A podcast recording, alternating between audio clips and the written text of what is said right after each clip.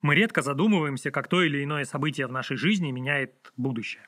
Порой понимание того, насколько значима была та или иная встреча, какое влияние на нас имел тот или иной поступок или разговор, приходит потом, со временем. То же самое справедливо и для всего остального мира. Открытия в науке, решения лидеров стран, озарение писателей, художников и многое-многое другое происходит буквально каждый день. И мы никогда не знаем, какое из этих событий изменит ход истории или так сильно повлияет на человека, что он начнет иначе мыслить. Одно можно сказать точно. Полет человека в космос – наверняка такое событие. А вот как именно оно изменило нас, как вообще космонавтика изменила наше мышление и культуру, рассказываю я, Георгий Лисицын, в подкасте «Земля на связи». Houston, we have a problem.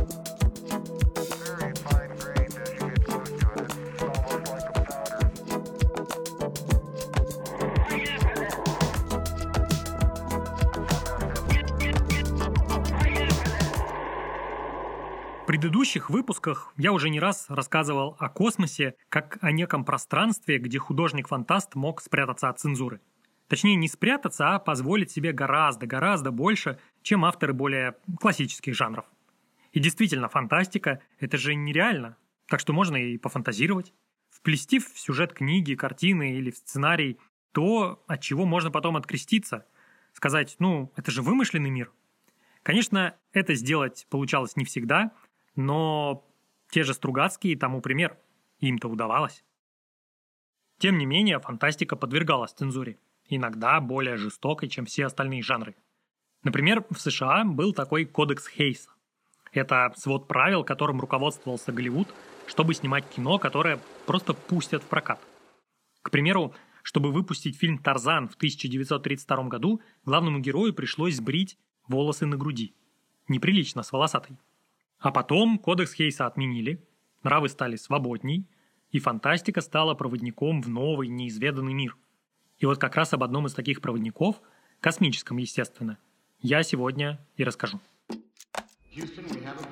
12 сериалов, 13 фильмов, огромное количество игрушек, комиксов, книг, видео и настольных игр, специально придуманный язык, миллионы фанатов по всему миру – названный из-за сериала «Шаттл», который реально летал в космос, все это последствия, назову их так, культового сериала «Стар Трек».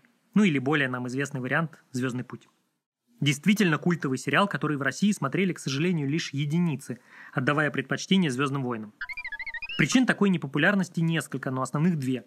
«Железный занавес», оригинальный сериал вышел в 1967 году и просто не попал в Советский Союз. А когда пришел в русскоговорящее общество, это нулевые – то просто не было официальных показов. Для того времени это было очень важно, эпоха интернета только наступала, и сериал просто негде было смотреть. Ну а еще в сериале поднимались вопросы, которые для России того времени, мягко говоря, были не актуальны. Например, проблемы империализма и авторитаризма, сексизма, феминизма, в общем-то много измов, вопросы межнациональных споров и даже расового неравенства. На всякий случай озвучу – в экипаж звездолета Enterprise, корабля, на котором путешествуют главные герои. В его честь еще потом НАСА назовет космический шаттл, который реально в космос полетит. Так вот, в экипаж корабля входили японец, русский, афроамериканка и персонаж вымышленной расы вулканец. Сериал был прерывным во всех смыслах. Благодаря Стартреку на экране произошел, к примеру, первый межрасовый поцелуй. Для Америки конца 60-х невиданное событие, но вполне ожидаемое на почве борьбы за права чернокожего населения. Но самое большое влияние Trek оказал на науку и ее популяризацию. Огромное количество технологий и научных теорий пришло в мир после того, как создатели сериала просто пофантазировали. Самое важное, что этот сериал сделал, он стал отправной точкой для огромного количества ученых будущего. Посмотрев его в детстве или юности, множество светлых умов выбрало именно научное поле деятельности. Разве это не прекрасно? Тем более, что среди них есть ученые и с мировым именем. Houston, как я уже говорил, в русскоязычном мире сериал популярности не снискал. Когда он пришел на экраны, это уже была Россия, не Советский Союз, зрители уже не удивляли похождения главных героев. Он уже видел «Вавилон-5» и «Звездные войны». И вместо «Звездного пути» такой отправной точкой стали книги Жюль Верна или «Братьев Стругацких», что тоже неплохо. Но должен был появиться еще один жанр, кроме литературы, который полюбится научной части общества.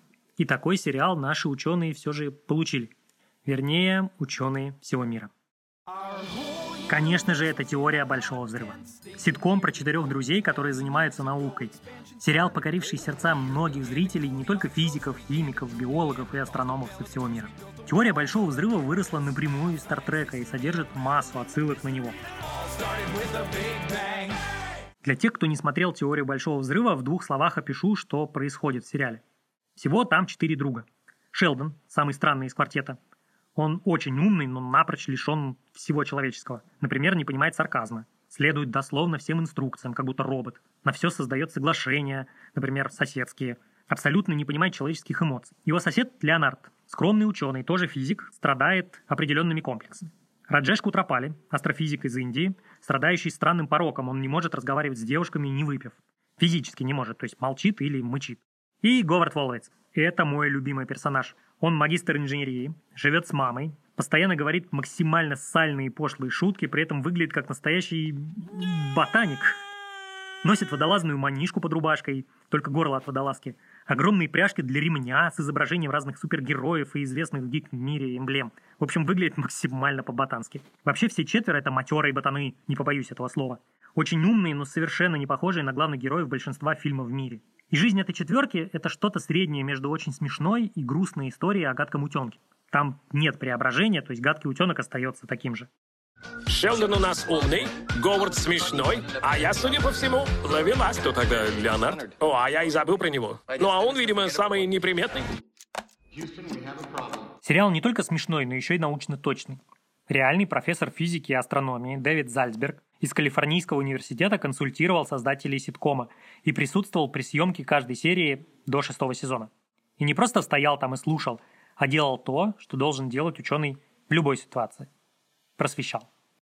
А, он очень крутой физик, и действительно, он следит за тем. То там в одном тоже из эпизодов я просто увидел доску Шелдона, и я вижу, что там написано ровно то же, ну там не то ровно то же, но похожее то, чем мы занимаемся. И мы на доске там пишем примерно такие же вещи. Там наш двойной бета-распад любимый, которым мы там у нас в отделе занимаемся много лет, вот прям написано. И я подумал, вот это круто, что в сериале прям вот такие, такие вещи бывают.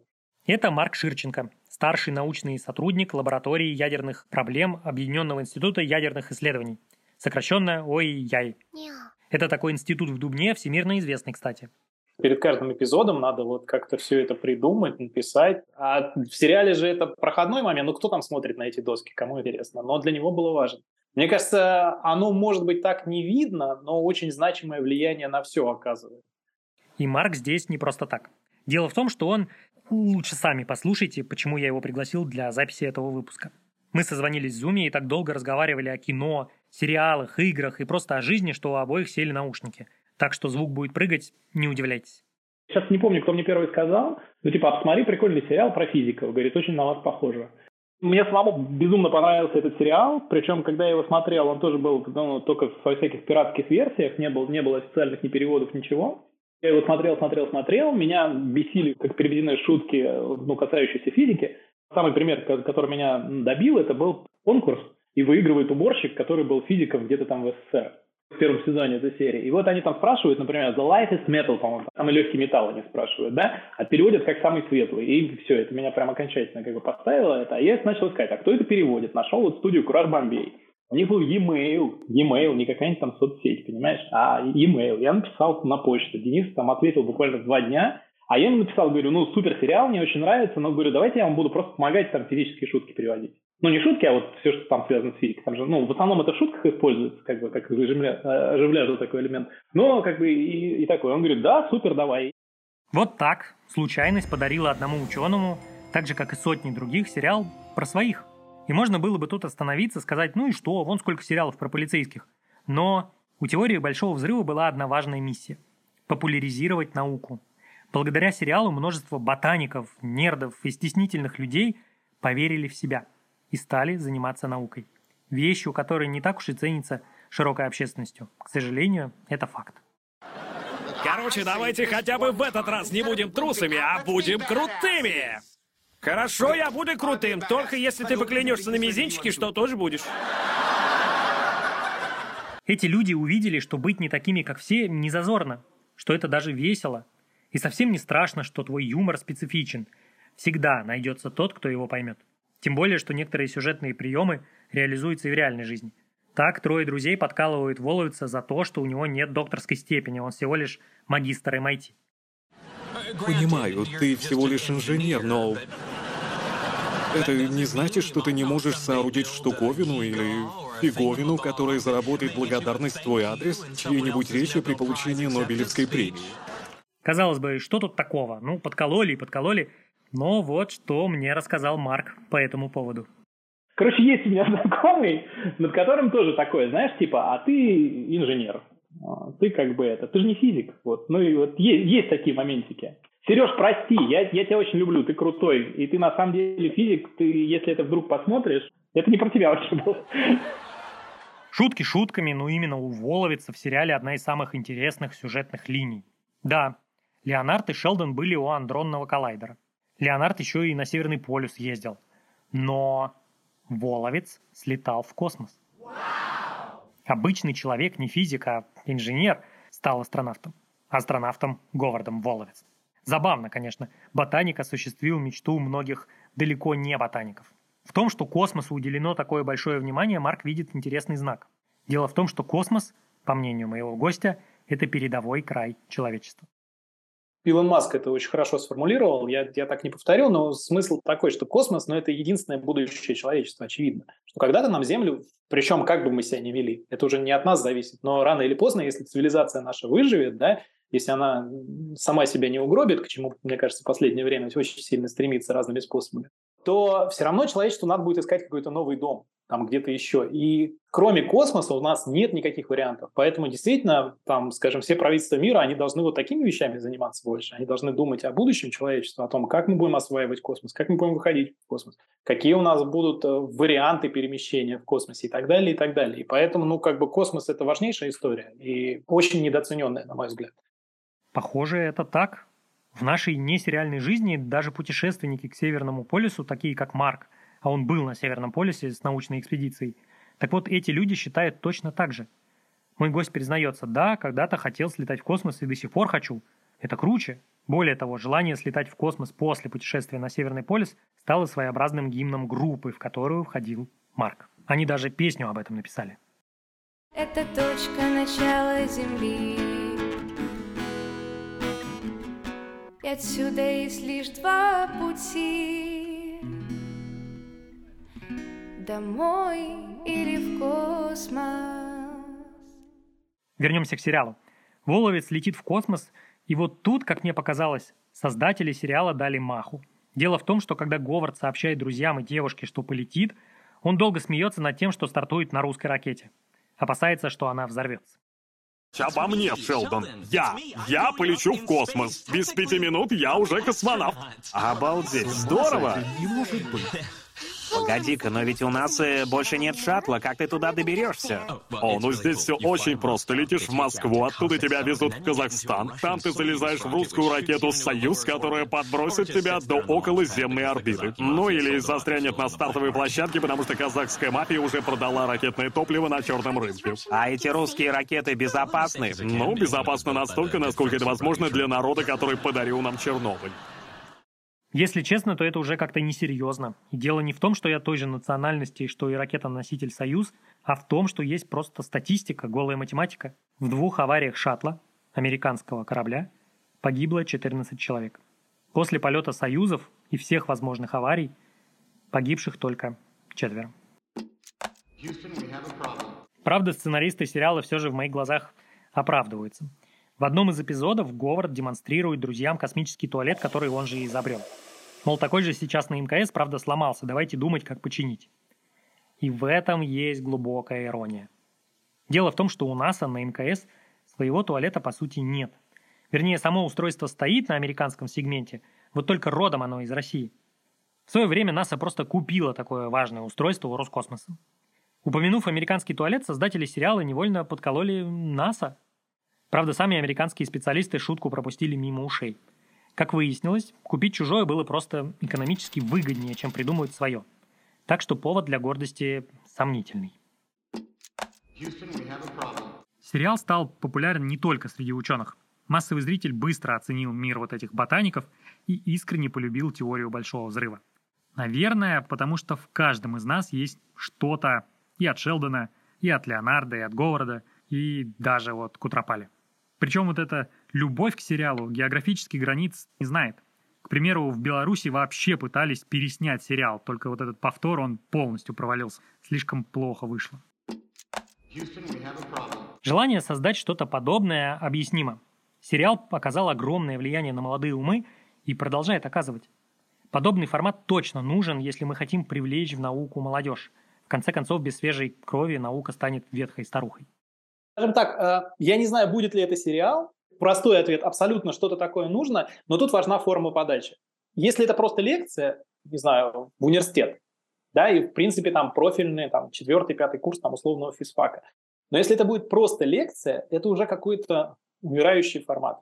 Но если ты приезжаешь как бы вовлечь, рассказать то, чем ты занимаешься, как-то вот, ну, с прицелом, что, может быть, к тебе там на практику пойдут, ты должен придумать какие-то новые форматы. Я поэтому обожаю больше всего тот формат, который с подачи информационных центров э, атомной энергии.